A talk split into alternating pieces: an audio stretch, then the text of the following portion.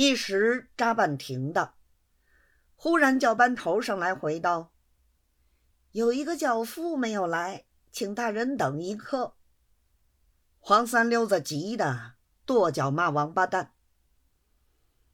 当时就有一个同堵的武官，是个记名副将，借属府标又营都司，晓得黄三溜子在署院前还站得起，又是营务处，便说。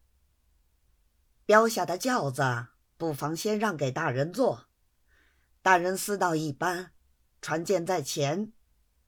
标下雇间小轿，随后赶来，是不妨事儿的。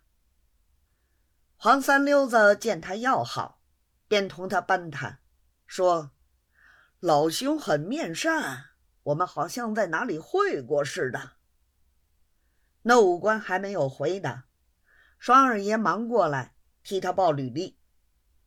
黄三溜子连说久仰，又说老兄训练兵丁步伐整齐，兄弟是极佩服的。那武官道：“大人在营务处是标下的顶门上司，总得求大人格外照应。”黄三溜子道：“这还要说吗？”一面说着话，一面又嚷道：“我记起来了，还是去年十二月初七，一个什么人家出殡，执事当中，我看见有你，骑了一匹马，压着队伍，好不威武。你手下的兵打的铜锣同闹元宵一样，很有板眼。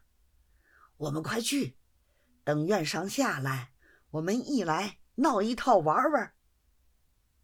说完了话，赶出大门上轿。那武官连忙跟着出来，招呼自己的教班。谁知走出大门，黄三溜子的轿夫也来了，被黄三溜子骂了两句，仍旧坐着自己的轿子而去。